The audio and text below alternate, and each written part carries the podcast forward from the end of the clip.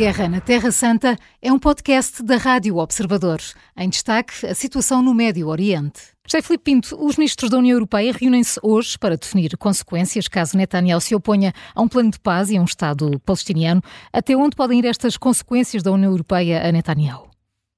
Bem, é uma situação complicada, mas eu chamaria a atenção que em 1962 houve um autor, o Herman Kahn, eh, que escreveu um livro que, cujo título era Pensar acerca do impensável.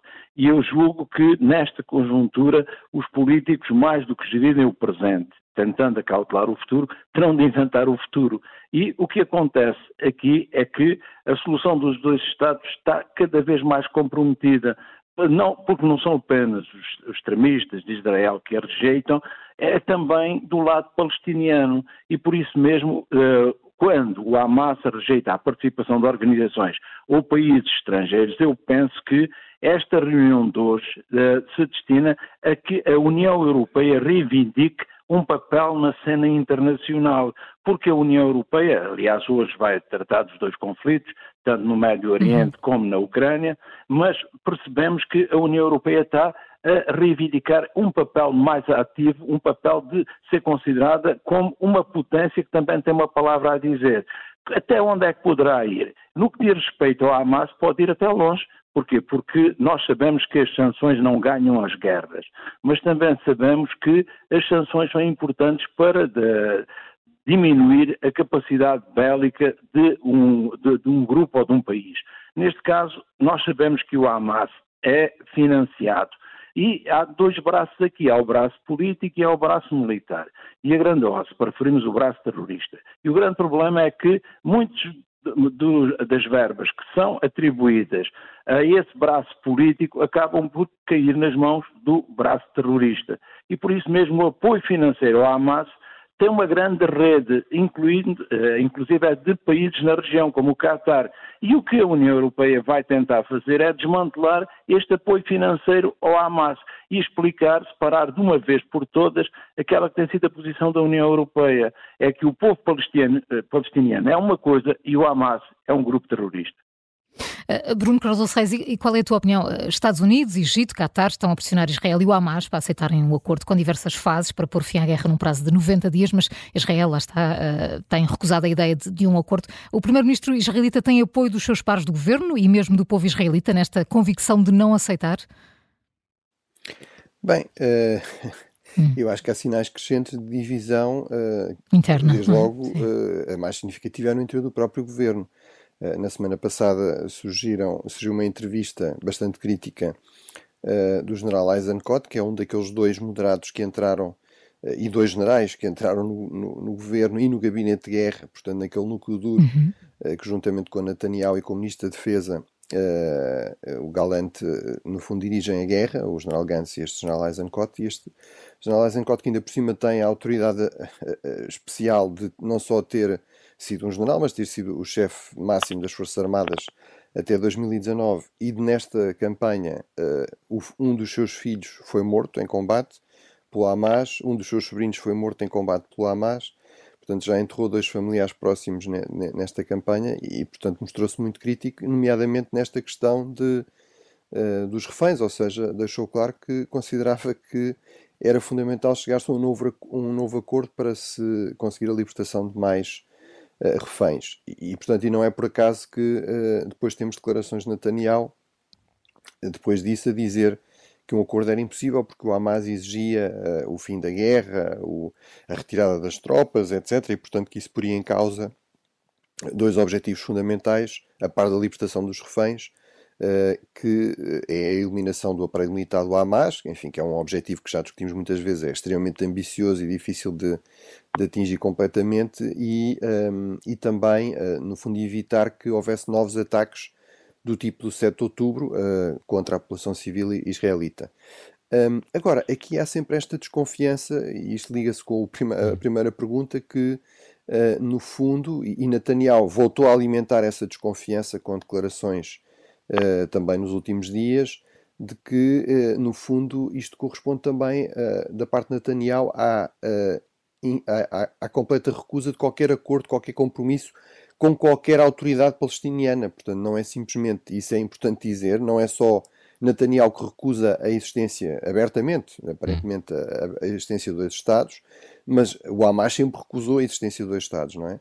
Uh, e, portanto, é, é, um problema que dois dos dois lados haja setores muito importantes, muito fortes, que recusam, uh, no fundo, aquilo que é a base, sequer a base de qualquer negociação, que seria a existência de dois, dois Estados. Mas Netanyahu voltou também a insistir nesse ponto, uh, e, portanto, há sempre esta desconfiança de que, no fundo, o facto de ele insistir na continuação da guerra tem a ver com ele, ele recusar qualquer processo de paz, recusar qualquer processo político.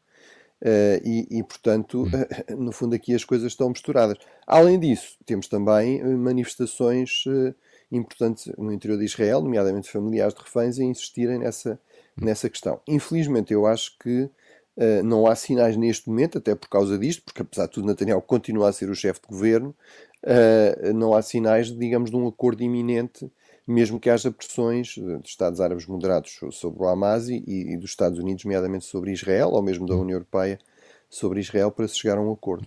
E, e no, no, sentido do que dizia agora o Bruno Cardoso Reis, José Felipe Pinto, uh, Benjamin Netanyahu uh, rejeitou, uh, de resto, as condições do Hamas para libertar os reféns que continuam na, na faixa de Gaza. este conflito irá continuar mesmo com esta pressão relativamente à questão, à questão dos reféns? não, não há aqui, a questão dos reféns não poderá aqui ajudar, ou pelo contrário dificulta também a resolução deste conflito? Acaba por dificultar porque o Hamas está marcadamente numa posição hipócrita. Repara, o Hamas acaba de fingir que reconhece que tinha cometido erros, possivelmente no ataque de 7 de outubro. Mas isto é um fingimento, porque a operação obteceu um plano e uh, os 1.140 mortos e mais de duas centenas de reféns estavam previstos. Por isso, dizer que o ataque não visava civis é mais uma das falsidades e da hipocrisia que tem sido a, a marca do Hamas. E repare uma coisa, neste momento a situação dos dois Estados conviria a dizermos que, mesmo na União Europeia, já há países como a Espanha que querem avançar para o reconhecimento unilateral do Estado da Palestina. Porquê? Porque existe um Estado da Palestina tem, junto da ONU, um estatuto semelhante ao Vaticano e mais de dois terços das, dos membros das Nações Unidas aprovaram, portanto, o reconhecimento da Palestina como um Estado. O importante agora aqui definirmos é, que, é quais são os limites desse Estado e quem é que vai gerir esse Estado. E é por isso que eu falei no livro Pensar o Impensável, porque neste momento não há um povo árabe, não há uma nação árabe. E a autoridade palestiniana, como eu, Bruno e muitos comentadores temos dito aqui na Rádio Observador, está neste momento altamente desprestigiada. Portanto, a União Europeia está a perceber o quê? Que é evidente que a solução, o conflito está para durar. A guerra pode passar, e está a passar, a meu ver, já passou, para operações de, de perfil mais baixo. Porquê? Neste momento são essencialmente os serviços de inteligência, os serviços secretos, que estão ativos. E se pensarmos, as operações são cada vez mais cirúrgicas, tanto no que diz respeito a localizar, por exemplo, os túneis, como inclusive nos ataques, como aquele que acabou de vitimar cinco membros da Guarda Revolucionária Iraniana. Hum. Tudo isto é um trabalho dos serviços secretos, mais do que do exército regular, que, como nós sabemos, já foi em parte também, principalmente no que diz respeito aos voluntários, já foi dispensado porque uh, a guerra entrou num outro patamar. Agora, é importante percebermos que a solução encontrada, e a União Europeia está aqui a tentar encontrar um armistício, uma situação de compromisso, mas é difícil. E porquê é que é difícil? Porque as duas partes só aceitam negociar com base nas posições. E sempre que há uma negociação com base em posições, sucede o mesmo que sucederá na Ucrânia. Uh, gera-se imediatamente uma barreira psicológica. E essa barreira psicológica dificulta totalmente o acordo. Portanto, tem de ser as, as organizações internacionais, como a ONU, como a União Europeia, que a tentar o quê? A tentar encontrar aqui um ponto de equilíbrio. Mas Vai ser mesmo assim difícil? Claro que vai. Porquê? Porque, como eu disse, não há um povo palestiniano. E não havendo um povo palestiniano, também não há um legítimo representante desse povo. E nesta perspectiva é muito difícil eh, percebermos que a solução esteja a curto prazo. A guerra vai diminuir a intensidade. O conflito vai permanecer vai por várias gerações. Hum. Eh, Bruno Cardoso Reis, este é um conflito, como sabemos, eh, há vários focos. Eh, há focos no Mar Vermelho, há focos no Iraque, para além de Gaza, mas sabemos que a NATO também vai realizar a partir de hoje o maior exercício militar desde a Guerra Fria. São manobras militares em larga escala, as maiores na Europa em décadas, vão durar meses, vão envolver cerca de 90 mil soldados da Aliança Atlântica. O cidadão comum pode, de alguma maneira, pensar que esta operação acontece porque os países da Aliança podem eventualmente estar a querer preparar-se para uma terceira guerra mundial. Este é um cenário em que se pode pensar.